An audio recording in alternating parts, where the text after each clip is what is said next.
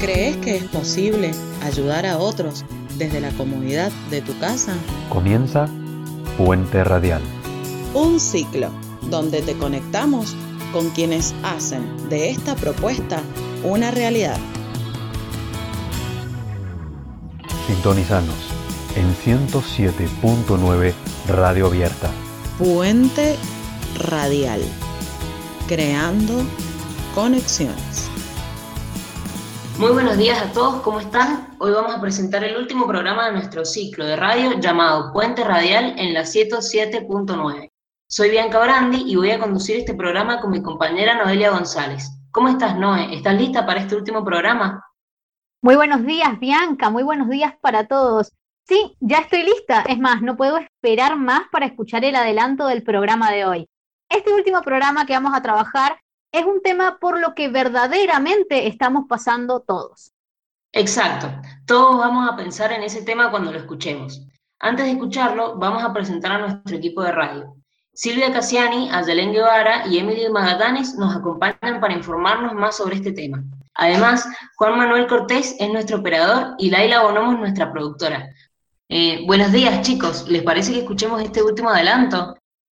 Hola chicos, muy buenos días, ¿cómo están? Sí, sí, me parece perfecto. Buenos días chicas, estoy más que lista para escuchar el adelanto. Muy buenos días chicas, escuchemos.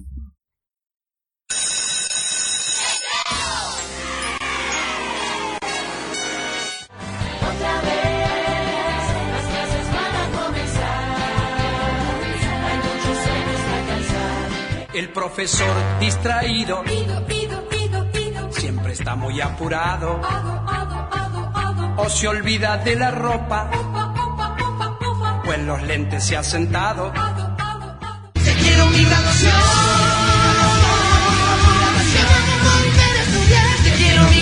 Los huesos bailando, lo estoy recordando, y así estudiaré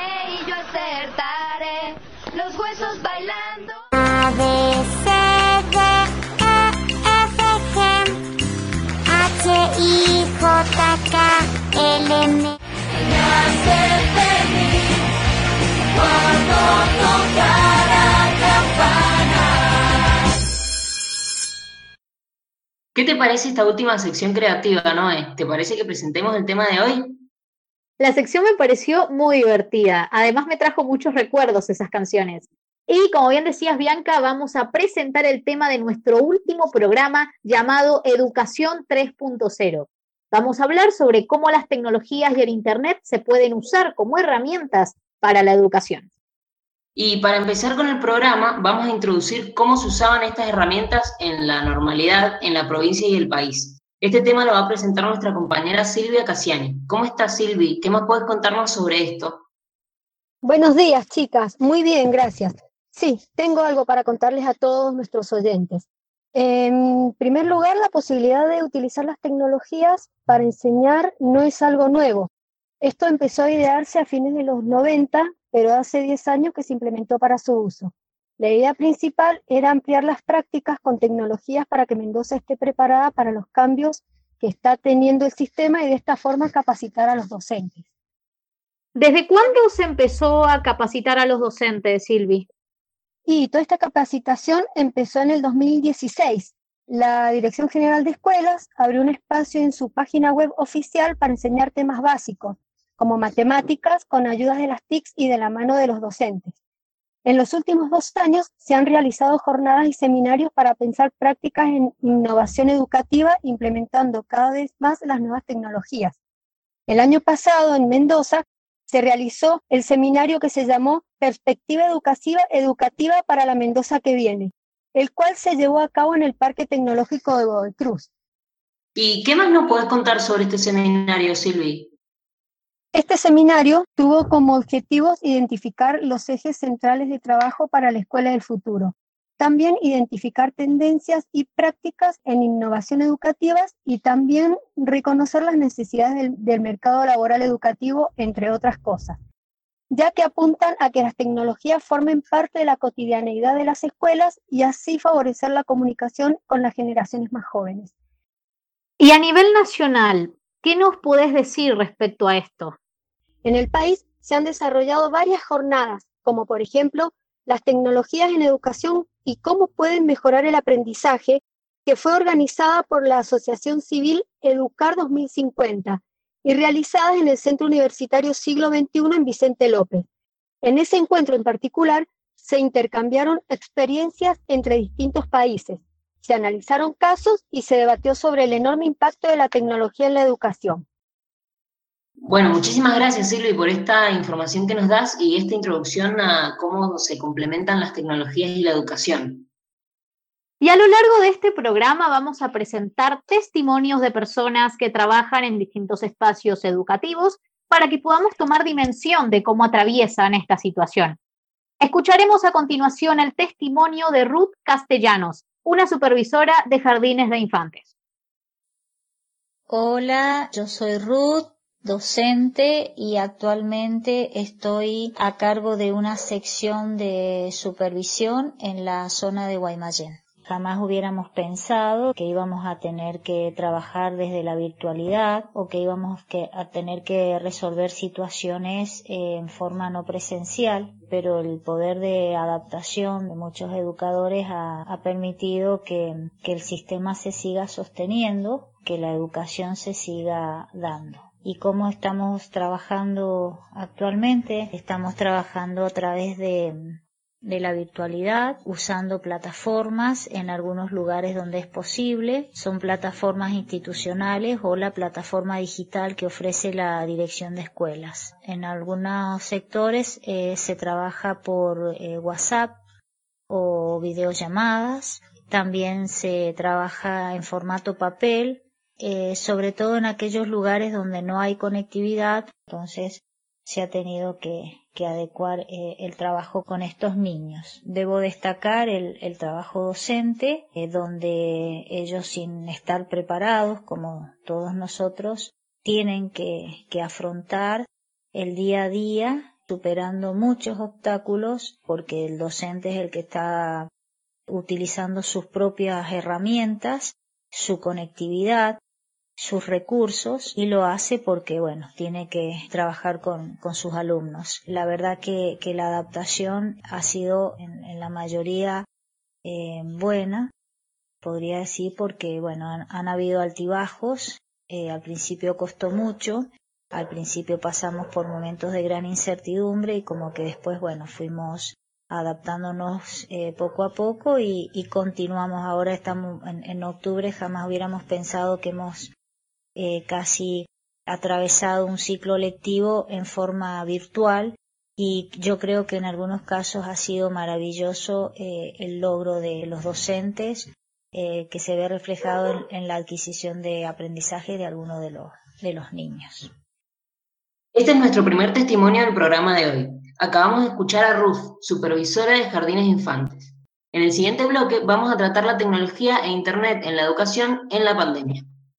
Recuerden que en la situación actual que estamos atravesando es necesario que nos cuidemos entre todos. Laven sus manos frecuentemente, usen barbijo y respetemos entre todos el distanciamiento social. Esto es Puente Radial en 107.9 Radio Abierta.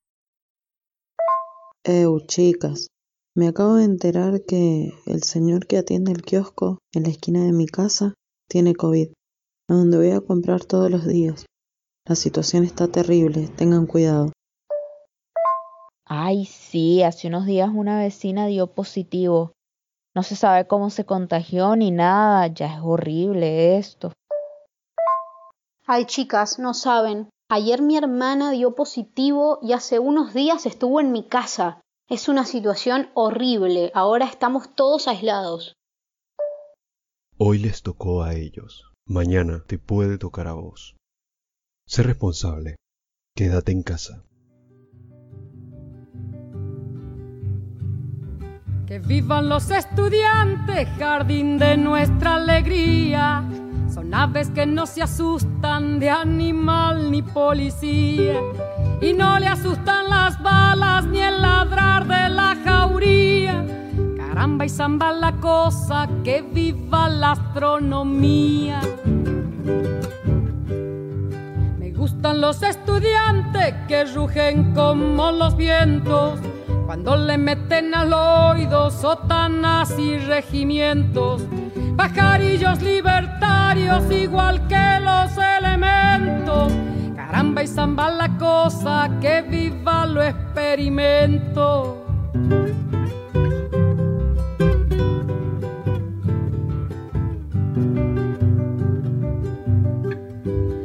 Gustan los estudiantes porque levantan el pecho cuando le dicen harina. Seguimos desarrollando nuestro programa Educación 3.0 en nuestro último programa del ciclo Puente Radial. En nuestra sección anterior, Silvia nos presentó cómo se unieron las tecnologías con la educación. Ahora trataremos con Emily Magadanes cómo se utilizaron estas herramientas durante la pandemia. ¿Cómo estás, Emily? Muy bien. Bueno, como ya sabemos, la educación online en el uso de las herramientas de comunicación ha sido una lucha desde hace mucho tiempo, pero con la llegada de la pandemia y por lo tanto el aislamiento obligatorio social y preventivo, la educación fue otra de las aristas que tuvo que adaptarse a la nueva forma de vida. Con las clases presenciales suspendidas desde el 15 de marzo, la única alternativa era la virtualidad. Pero la problemática surge en que no todos los estudiantes y maestros tienen una conexión a Internet o los dispositivos que dificultan la entrega y realización de trabajos. Y decinos, Emily, ¿qué soluciones planteó la Dirección General de Escuelas para intentar que estos alumnos puedan continuar su trayectoria estudiantil? La Dirección General de Escuelas planteó como tres, tres soluciones, entre comillas, distintas. Primero impulsó una campaña llamada Tu ayuda nos conecta, donde recolectaron módems, computadoras y celulares en desuso, pero en buen estado, que pudieran entregar a aquellos estudiantes que no tenían acceso a Internet.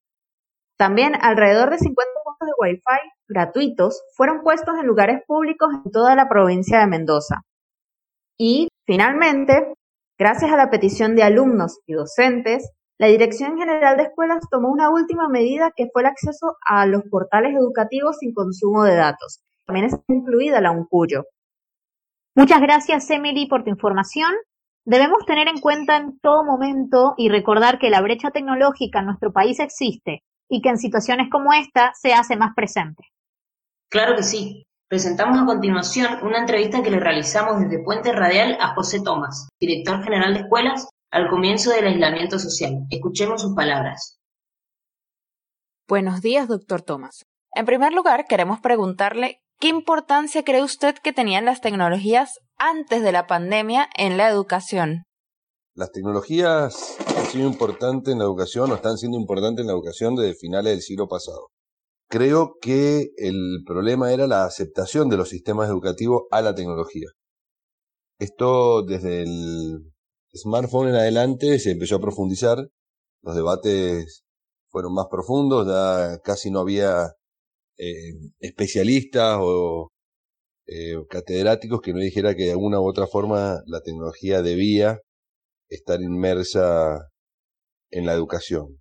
No solo para intentar mejorarla, sino por la tecnología en sí misma, ¿no? Por todo el tema de la brecha digital y las diferencias que generan en las sociedades aquellas personas que manejan bien la tecnología y aquellas que no. Así que, en, en mi opinión, la forma de incorporar tecnología a la educación ya tenía mucha importancia previamente a la pandemia. Lo que ha hecho la pandemia es demostrar un potencial de educación a distancia y seguimiento de trayectoria y demás que por ahí el, la, gran, el, la gran masa del sistema educativo no lo veía. Ahora, ¿de qué manera han logrado adaptarse a ellas en este contexto? Bueno, en cuanto a la adaptación, en este contexto de las tecnologías, claramente ha sido mucho mejor para aquellos docentes eh, que ya las utilizaban y que tenían alguna afinidad hacia las tecnologías. Esos docentes hoy están bastante cómodos en su trabajo. Para los demás ha sido una adaptación de emergencia. Teniendo en cuenta la brecha tecnológica existente entre los estudiantes de la provincia, ¿qué nos puede contar sobre el programa Tu ayuda nos conecta? Creo que Tu ayuda nos conecta de forma solidaria va a lograr eh, soluciones de conexión para 8.000 familias. Esto multiplica por dos o por tres la cantidad de chicos a los que alcanza, con lo cual creo que va a tener un impacto positivo en la disminución de la brecha y en la posibilidad de seguimiento de trayectoria a esos chicos. Igual es una solución también de emergencia, como dije en la pregunta anterior, necesitamos una política pública nacional fuerte en la cual se tenga absolutamente en cuenta que es necesario para una educación eh, igualitaria, igualadora de oportunidades, una, algo que yo le daría en llamar un Internet educativo, que toda persona que esté en, en, el nivel de educación obligatoria tenga eh, acceso.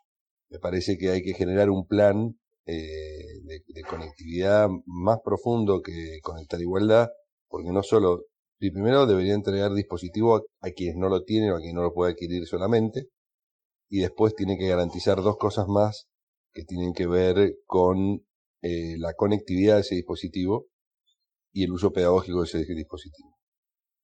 ¿Cuál es el estado actual del rendimiento académico de los estudiantes a nivel provincia? Y hoy podemos decir que tenemos un buen número, no voy a dar números porque los vamos a dar cuando los tengamos fehaciente, que va a ser en próximos días, tenemos, pero tenemos un gran número de trayectorias sólidas, tenemos algunas trayectorias débiles y algunas pocas truncas.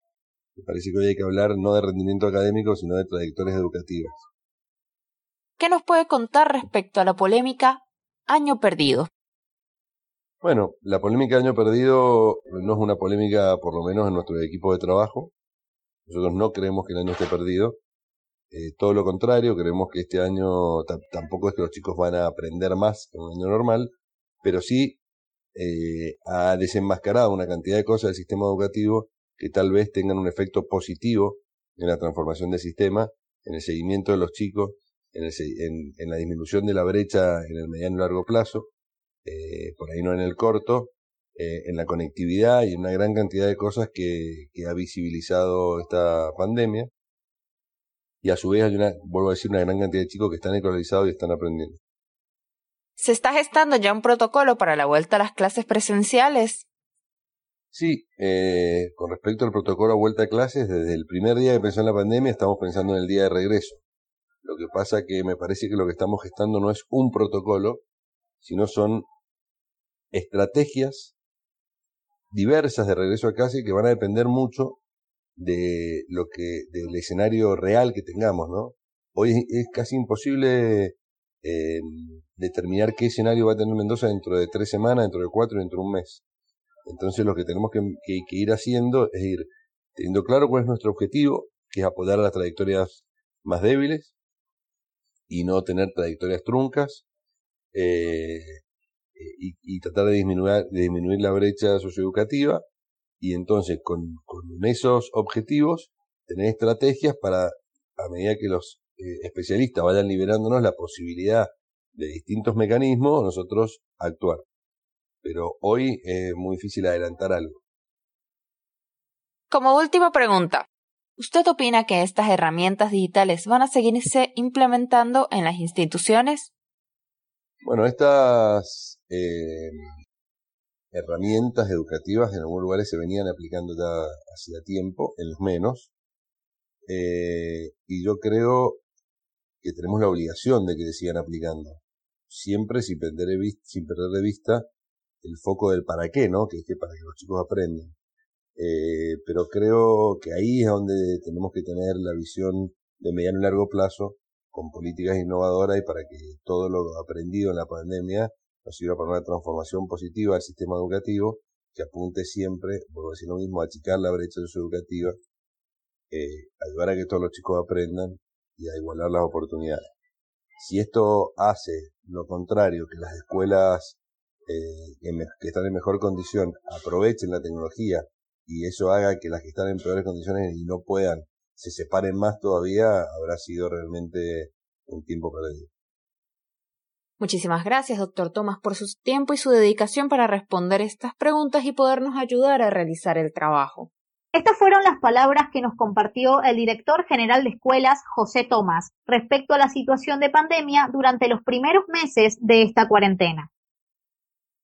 Estamos en nuestro último programa que se llama Educación tres punto cero en Puente Radial, desde la radio abierta 107.9.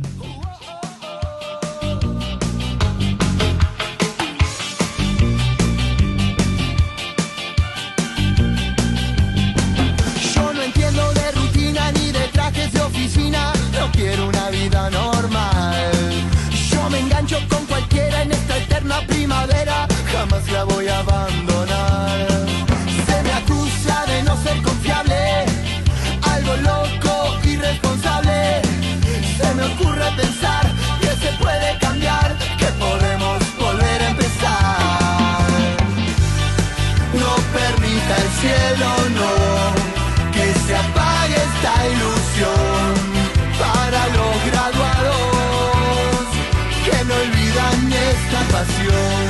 Y si el destino nos cruzó, tal vez sea lo mejor. Y aunque duermo poco, sueño cada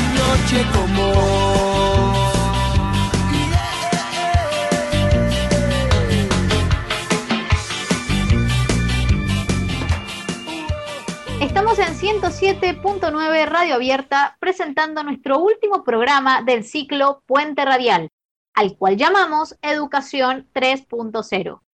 En los bloques anteriores hablamos cómo las tecnologías y el Internet pueden usarse como herramientas para la educación.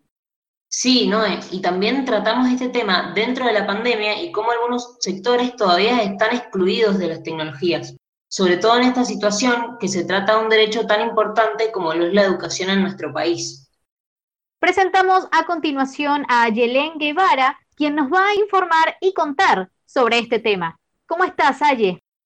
Hola, chicas. Sí, hay algo que esta pandemia dejó a la vista de todos y ha sido la desigualdad que existe en el sistema educativo de nuestro país.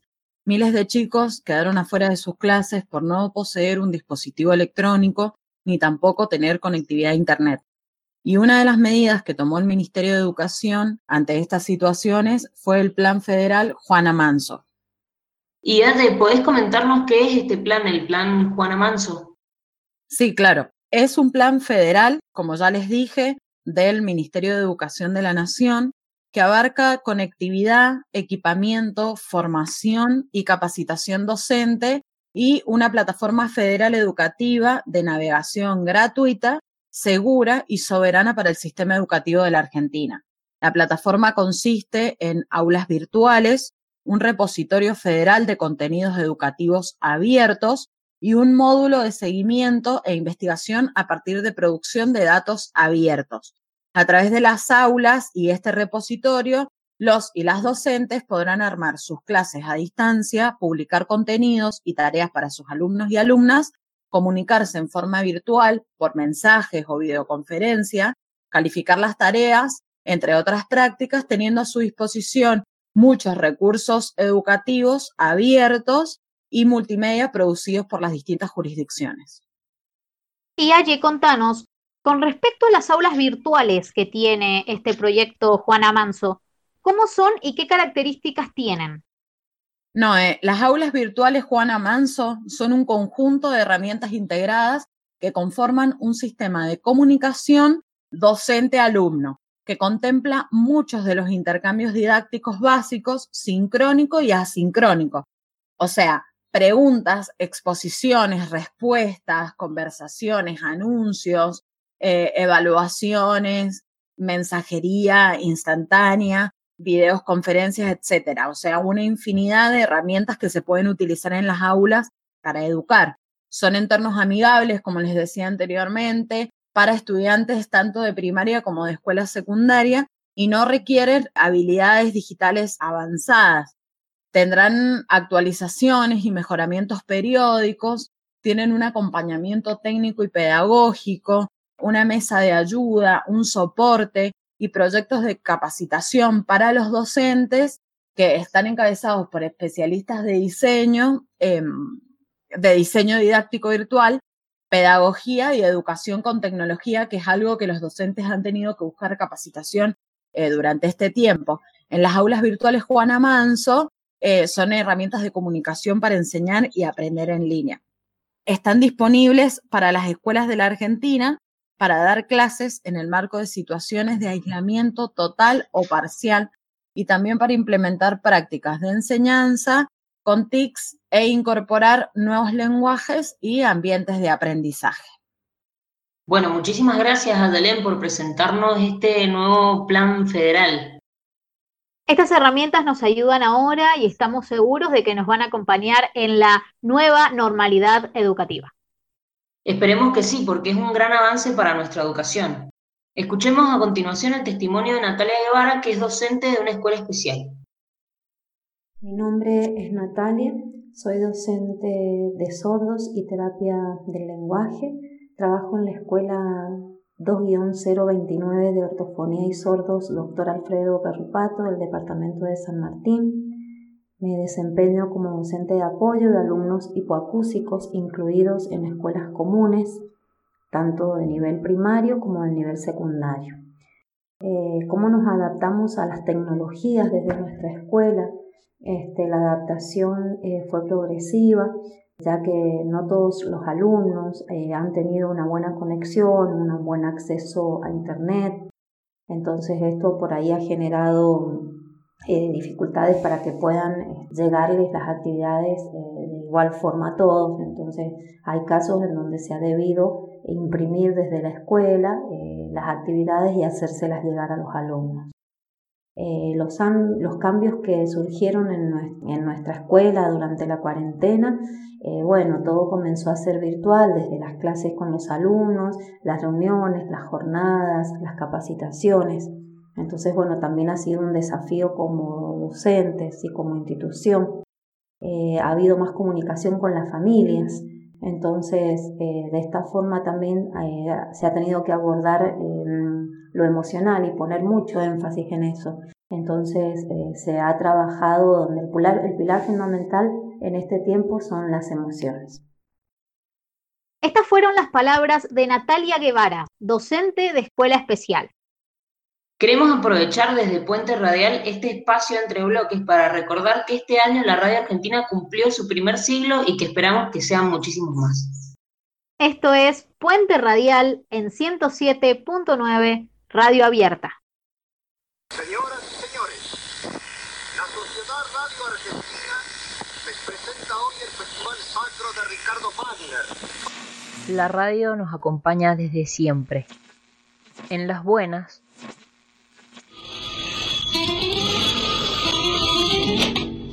Hola. Sí, amigos. Esta es la casa de los Pérez García. Y también en las malas se comunica a la población que a partir de la fecha el país se encuentra bajo el control operacional de la Junta Militar. Pero la radio no termina cuando termina el programa. Desde Puente Radial le deseamos a la radio un muy feliz cumpleaños. Estamos en 107.9 Radio Abierta presentando nuestro programa Educación 3.0. Ya hemos tratado cómo se complementan las tecnologías y la educación y cómo han cambiado las formas tanto antes como durante la pandemia. Así es, Bianca. Ahora vamos a tratar un tema que está en debate en la agenda actual. ¿Cuándo vamos a volver a las clases presenciales? Es un tema que sí, se ha estado trabajando mucho y ha generado muchas dudas en la sociedad educativa. Emily Magallanes nos introducirá sobre este tema. Claro, y Emily, ¿nos puedes contar cuáles fueron las propuestas que se han hecho acá en lo local dentro de Mendoza? Bueno, la idea es que primero vuelvan quienes cierran ciclos, séptimo grado, quinto y sexto año, aunque también se habló de aquellos que no han podido continuar su trayectoria. Entonces están en ese debate. En el caso de Mendoza, el director de la Dirección General de Escuelas, José Tomás, anunció a principio de mes que el regreso a clases no sería posible en un futuro cercano. ¿Por qué? Porque el indicador epistemológico de la provincia se encuentra en un lugar de alto riesgo, porque tenemos transmisión comunitaria y porque la ocupación de las camas en UTI es muy alta. Entonces, agregó que la vuelta a clases tampoco sería masiva, pero que sí se buscaría apoyar aquellas trayectorias débiles. Bien, Emily, ¿Y cuáles son las condiciones para la vuelta a clases?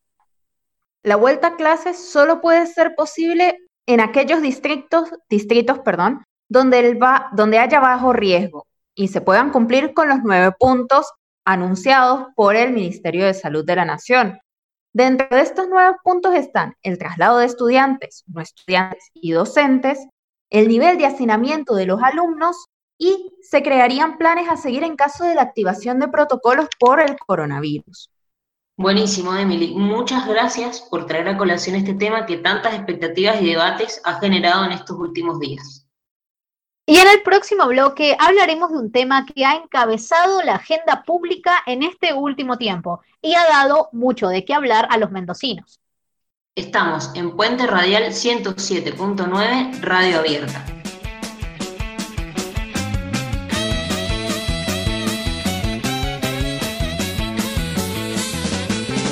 Y muy galante, educado por demás.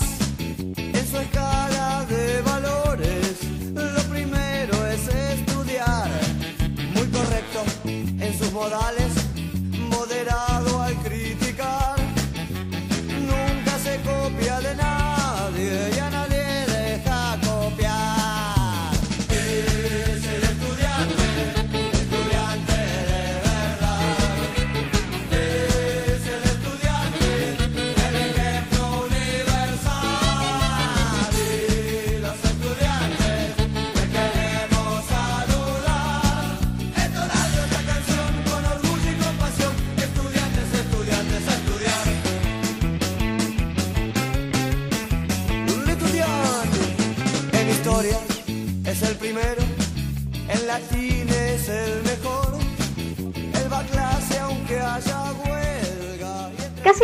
final del programa, no podemos dejar pasar este tema que nos tuvo tan expectantes a todos los mendocinos.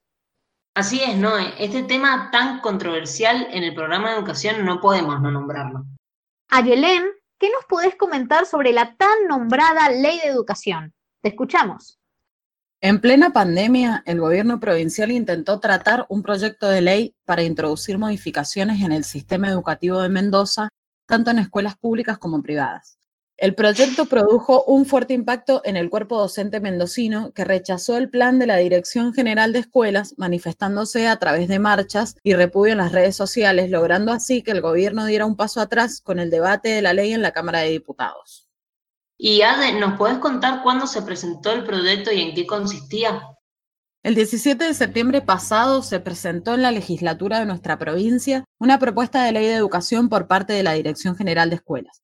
El proyecto contenía 143 artículos y establecía que la educación y el conocimiento son un bien público y un derecho personal y social. A la vez, señalaba la responsabilidad del Estado en fijar la política y garantizar el acceso a la educación. También estipulaba que la educación pública de gestión estatal es integral, gratuita, laica e inclusiva como principios generales de este proyecto y como objetivos se encontraban los de alcanzar los desafíos a través del desarrollo de las competencias digitales y el manejo de los nuevos lenguajes producidos por las tecnologías de la información. Hay que considerar que tanto la actual ley, que fue sancionada en el 2002, pero también la norma nacional del año 2006, se dieron en un contexto totalmente distinto, es decir, sin smartphone ni redes sociales. Bien, Aye, ¿y por qué se produjo tanto impacto en la comunidad docente tras este decreto? Lo que les comenté anteriormente es solo la punta del iceberg. Quienes levantaron su voz en contra del proyecto de ley nos cuentan que también introducía una reforma pedagógica que vulneraba el acceso a la educación, una reforma presupuestaria que restringe los recursos del Estado y presenta la educación como un servicio abriendo la cartera a negociados empresariales de la virtualidad y también una reforma laboral que explícitamente establecía la reforma del estatuto docente que eh, precarizaba los salarios por productividad. Además, también incluía una reforma represiva que reglamenta lo que se le llama el ciberpatrullaje, que es la persecución y el señalamiento que atenta contra la libertad de expresión, principalmente en las redes sociales. De todo esto, lo que generó el estruendo social fue que la propuesta se presentó con las paritarias cerradas desde el comienzo del 2020 y con la educación en contexto de emergencia sostenida con la conectividad e insumos tecnológicos garantizados solo por docentes y las familias del estudiantado. Perfecto.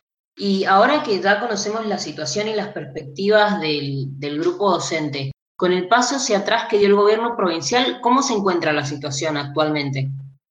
Después del anuncio que expresaba que se postergaba el proyecto de ley, los referentes de los gremios SUTE y SADOP aseguraron que frenar la ley fue una gran victoria en unidad de las escuelas, los trabajadores de la educación, con el apoyo de la comunidad y de amplios sectores de la sociedad.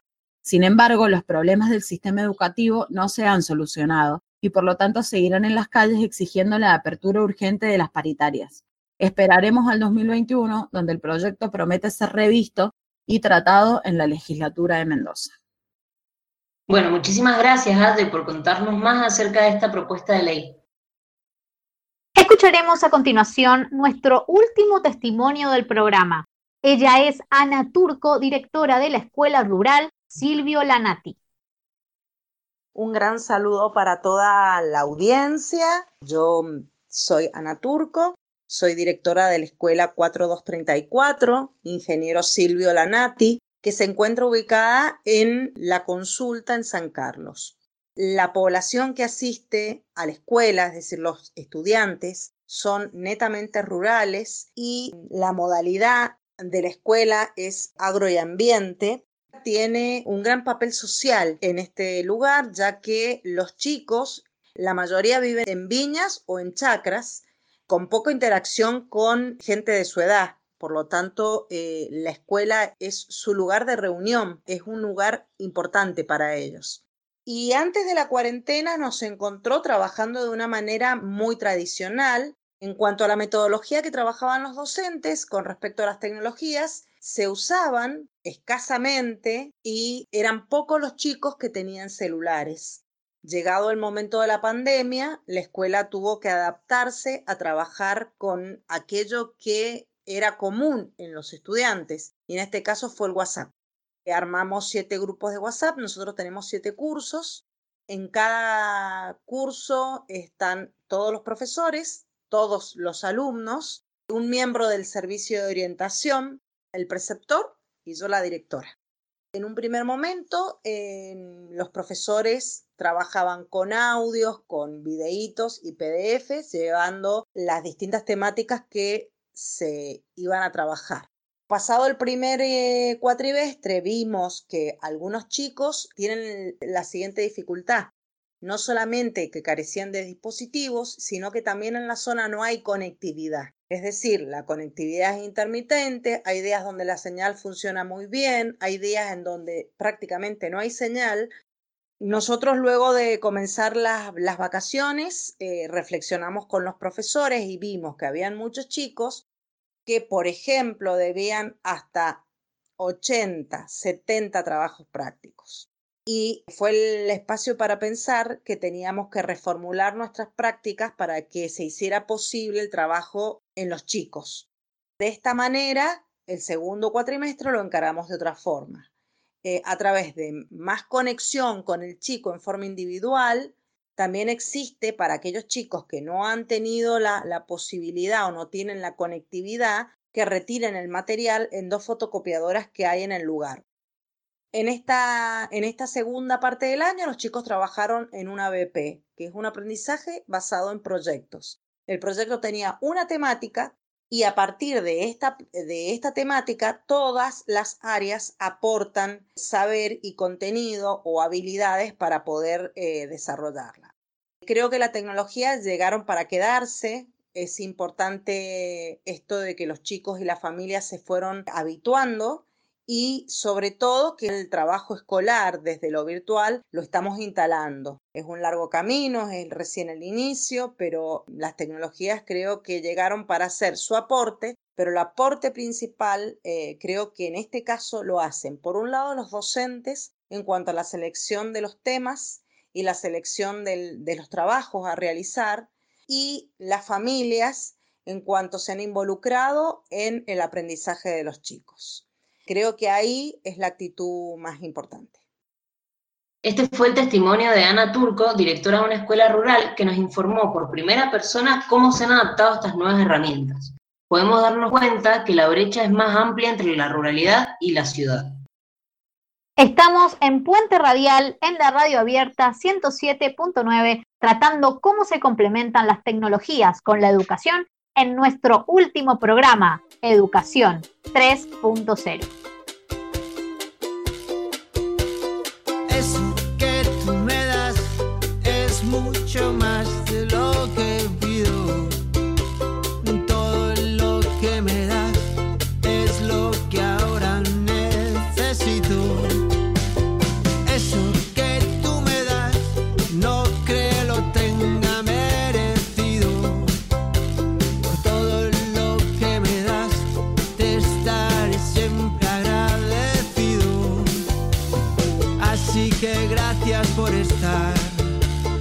por tu amistad y tu compañía.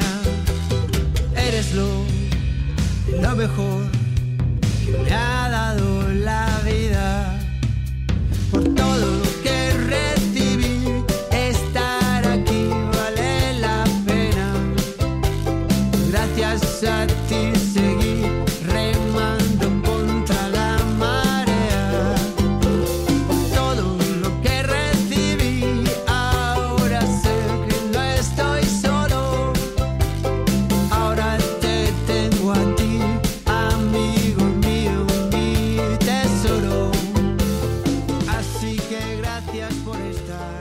Contra todo pronóstico podemos decir que llegamos al último bloque de nuestro programa.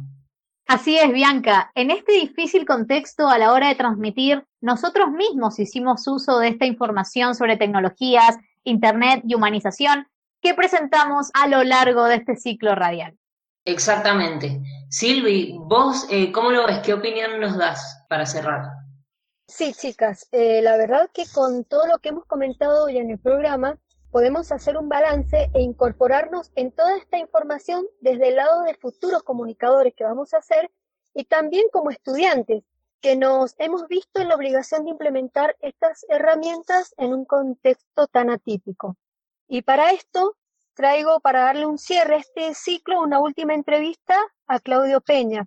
Él es comunicador social, director de la Escuela Vicente Zapata y productor del concurso Luz, Cámara e Inclusión, que propone la inclusión de las TICs en la educación. Lo escuchamos. Hola, ¿cómo están todos? Bueno, eh, mi nombre es Claudio, soy director de la Escuela Vicente Zapata y voy a contestar, bueno, con respecto a las preguntas de, de ustedes eh, sobre educación y tecnología. Queríamos saber cómo se compatibilizaban las tecnologías con la educación en Mendoza y qué cambios surgieron respecto a esto durante este año lectivo. Con respecto a cómo se contabilizan las tecnologías con la educación en Mendoza, qué cambios surgieron respecto a esto durante todo este año lectivo, bueno, en realidad como proyecto nosotros como escuela siempre quisimos que, que nuestros alumnos, que nuestros padres, nuestros docentes estuvieran conectados o hiperconectados. Y con este tema de la pandemia prácticamente lo logramos, ¿no? Eh, este año sobre todo se, se potenció mucho eh, el uso de las nuevas tecnologías, Zoom, Meet, correo electrónico, WhatsApp y muchas otras aplicaciones y, nuevas tecnologías que a la fuerza y por las medidas que, que se tomaron, los docentes, los alumnos y los padres tuvieron que utilizarlas. Así que en ese sentido, eh, bueno, ha sido algo positivo y, y bueno, em, a ver qué cambios surgieron que eh, todos se conectaron en esta pandemia para poder eh, permitir que la escuela siguiera funcionando. ¿Crees que estas tecnologías educativas se van a seguir implementando en las clases presenciales? Eh, yo creo que sí, que al, a- al haberse potenciado, al haber aprendido mucho, eh, vamos a seguir utilizándolas y muchos más, pero sin dejar de lado esto de lo presencial y sobre todo los vínculos, que, también es una de las desventajas de todo esto, si bien crecimos y nos, nos eh, fortalecimos en todo el uso de las nuevas tecnologías, también hay mucho de la sociabilización y de los vínculos que se dejó de lado y a eso tenemos que volver con, en la presencialidad. Pero de todas formas creo que vamos a incorporar mucho de lo que aprendimos sobre nue- nuevas tecnologías y van a quedar eh, para el futuro en nuestras clases y en todo lo que es nuestro sistema educativo. Fabuloso el aporte de Claudio Peña para dar un cierre general a los temas que tratamos hoy. Y siguiendo el hilo de lo que nos comentaba Silvia, como grupo radial concordamos en que sin estas TICs, sin la ayuda de los profesores, los dispositivos tecnológicos, la ayuda emocional, la voluntad y las ganas de aprender, no hubiéramos podido concluir este programa realmente. Agradecemos a los y las profesores por lo aprendido y aunque nos apena la no presencialidad, velamos por la salud de todos y esperamos que este problema se resuelva lo más pronto posible. También agradecemos a los productores Laila Bonomo, Emily Magallanes, Bianca Brandi y a Juan Manuel Cortés, nuestro operador y productor, por hacer posible este programa. Aprovecho también para agradecer a nuestro equipo de hoy. Gracias a Yelén Guevara, Silvia Cassiani y Emily Magadanes por aportarnos la información de este último programa. Soy Bianca Brandi y en este programa con Noelia González condujimos Educación 3.0. Así es, Bianca, muchísimas gracias por haber estado conduciendo este programa conmigo, este último programa. Y esto fue Puente Radial, Radio Abierta 107.9.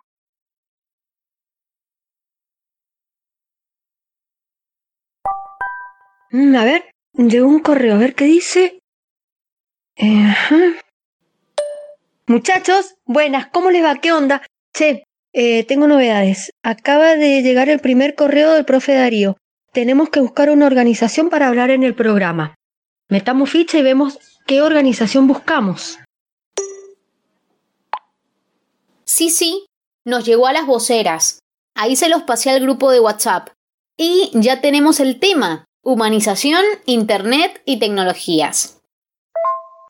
Ay, chicos, ¿y qué organización podrá ser? ¿Y con los temas?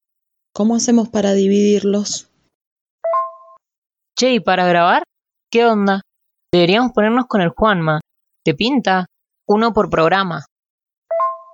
Sí, tenés razón, Bianca. Hay que buscar los tutoriales que mandaron ya que somos operadores fijos. De última, podemos dividir ese tema en cuatro. El primer programa podría ser algo así como adultos versus jóvenes con la tecnología. Em, conexiones instantáneas.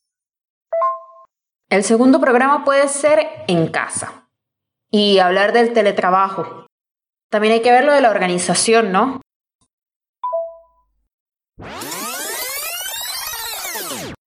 A ver, otro correo. Era de esperarse.